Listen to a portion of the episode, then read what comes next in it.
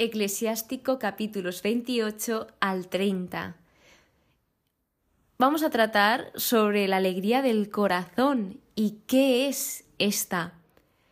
Para mí, la alegría del corazón es estar feliz a un nivel máximo, como a un nivel pleno, encontrarte bien, estar a gusto, pero yéndonos ya más a definiciones buscadas en diferentes fuentes, nos dice que la alegría del corazón es la que representa la alegría y la satisfacción que provienen de vivir una vida ética, virtuosa y sabia en línea con los valores y enseñanzas de Dios.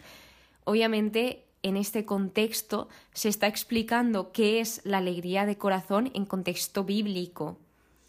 Así que vamos a hablar sobre esto, pero también sobre cosas que tienen que ver sobre la alegría del corazón, que te llevan hacia esto. El capítulo 28 empieza ya hablándote del perdón. Nos dice, perdona la ofensa de tu prójimo. Y se nos dice también, si no se compadece de su semejante, es decir, como que si no nos compadecemos de lo demás, ¿cómo podemos pedir perdón por nuestros propios pecados? No tiene sentido que pidamos perdón si nosotros mismos no sabemos perdonar. Y esto es algo, si sabemos perdonar, esto es algo que nos quitará cargas de encima y nos llevará a tener el corazón alegre. Además, el perdón sabemos que es una virtud, una virtud que libera a la persona de la amargura.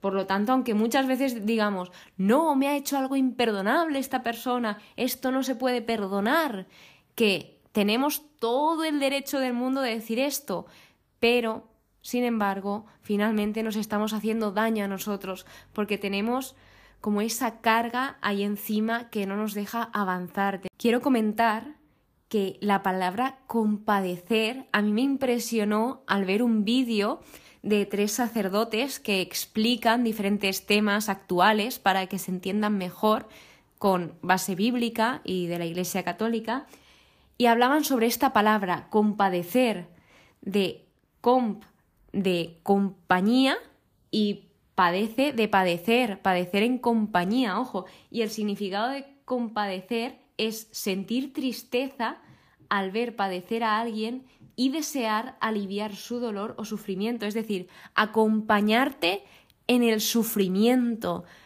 Yo sabía que era compadecer, pero no sabía que llegaba hasta ese punto, que tenía un significado mucho más profundo. Entonces, este capítulo continúa diciéndonos, piensa en tu final y deja ya de odiar. Se nos invita a que no guardemos ningún rencor, ni ira, ni odio en nuestro corazón. Se nos invita a que seamos fieles a los mandamientos y a que, de nuevo, no guardemos rencor al prójimo trata sobre las riñas, sobre que nos aconseja que nos apartemos de las disputas, de las riñas, y dice, y evitarás el pecado, porque el violento atiza las disputas. Se nos pone un ejemplo muy bueno, la verdad, me encantó mucho cómo se explica, y es el siguiente. Si soplas sobre una chispa, prenderá. Si le escupes encima, se apagará.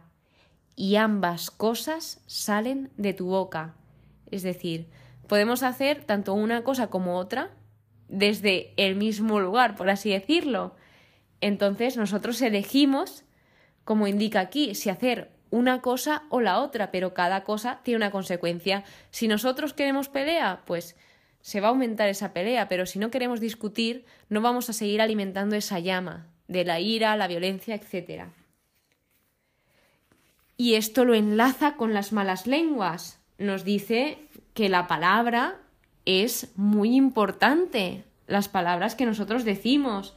Nos dice, golpe de látigo hace moratones y golpe de lengua quebranta los huesos. En el versículo 18 dice que hay más víctimas de la lengua que de espada, como refiriéndose a que las palabras han hecho muchísimo más daño que una herida con una espada. Ojo ahí. Así que lo que se nos invita es que pensemos antes de hablar y sepamos qué decir. Esto es muy complicado, pero se puede lograr poco a poco con esfuerzo. Dice, balanza y pesos para tus palabras, puerta y cerrojo para tu boca. Guárdate bien de resbalar con la lengua, no sea que caigas ante el que te acecha. Muy bueno. Y con esto vemos que la sabiduría está en controlar la lengua, saber tener dominio de la lengua, de lo que decimos. En resumen, este capítulo 28 lo que está haciendo es ofrecernos consejos sobre cómo mantener relaciones saludables y buscar la paz tanto en Dios como en los demás. No alimentemos la ira, no alimentemos la violencia, sino que todo lo contrario. Siempre alimentemos el amor, alimentemos la bondad, la generosidad. Y de generosidad habla el siguiente el capítulo, que se titula El préstamo, donde aquí lo que más destaca es que hay ejemplos que te invitan a entender mejor los mandamientos. Por ejemplo, prestar al prójimo y brindar ayuda al prójimo, esto es un ejemplo de guardar los mandamientos. Y se destaca, como decía, la amistad y la ayuda mutua, ayudarnos los unos a los otros. Habla de la limosna, de saber distribuir bien nuestros bienes. Dice, utiliza tus bienes según los preceptos del Altísimo, y te dará más provecho que el oro. Aquí la idea principal es la generosidad y el valor de dar.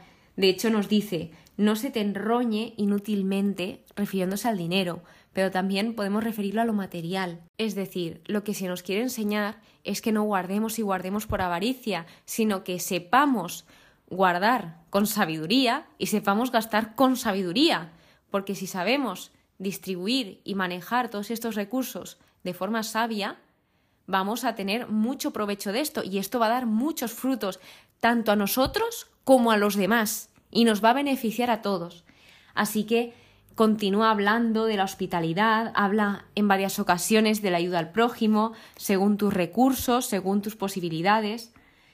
Y, en conclusión, este capítulo lo que está haciendo es, como en todos, está ofreciendo consejos sobre cómo cultivar relaciones significativas, cómo manejar las finanzas de forma responsable, como lo estábamos viendo, y cómo practicar la generosidad. Nos va ayudando a mejorar en estos ámbitos. Por último, el capítulo 30 trata sobre la educación, empieza hablando de la educación, nos continúa hablando de la salud y por último de la alegría, lo que os comentaba de la alegría del corazón. La educación, aquí destaco el versículo 13 que nos habla sobre educa a tu hijo y trabájalo bien, para que no tengas que soportar su insolencia. Que sepamos educar a los hijos, porque esto luego traerá muchos frutos. Luego, la salud. Destaca la importancia que tiene la salud y esto es algo que quiero contaros porque mi abuela siempre me dice que pida por la salud, siempre me decía lo mismo.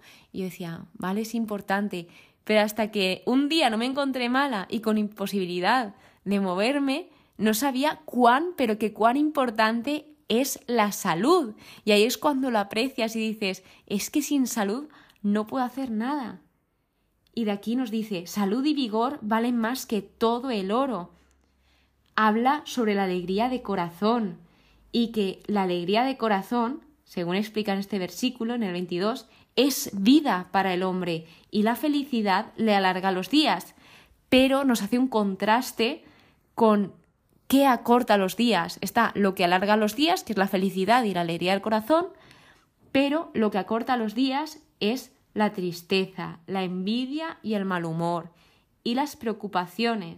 De hecho, dice, las preocupaciones producen vejez prematura, porque esto nos va arruinando y comiendo por dentro todo esto que se dice aquí. Se nos dice que nos apartemos de la tristeza, porque no es bueno refugiarnos en la tristeza. Esto nos va a llevar también a la amargura e incluso a la depresión.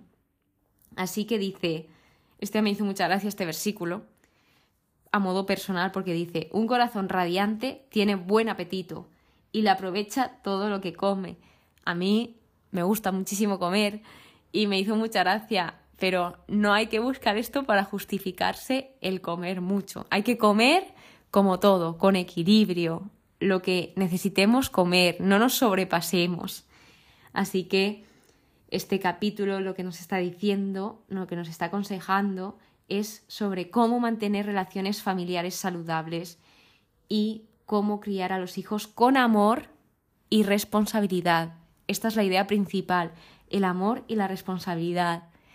Y como estamos hablando de este concepto de alegría de corazón, pues a lo largo del episodio lo hemos ido viendo, que perdonar nos lleva a la alegría de corazón, ayudar al prójimo nos lleva a la alegría de corazón, dar nos lleva a la alegría de corazón, acoger nos lleva a la alegría de corazón, educar bien a los hijos o educarlos, sea bien o mal, según nuestras posibilidades, e ir aprendiendo, pues esto también nos lleva a la alegría de corazón. Luego, verlos mayores y estar orgullosos de que los hemos sabido criar, esto es muy importante. Así que, pues poquito a poquito, el saber controlar la lengua también nos lleva a la alegría de corazón, la amistad, la importancia de la amistad, también esto nos puede llevar a la alegría de corazón.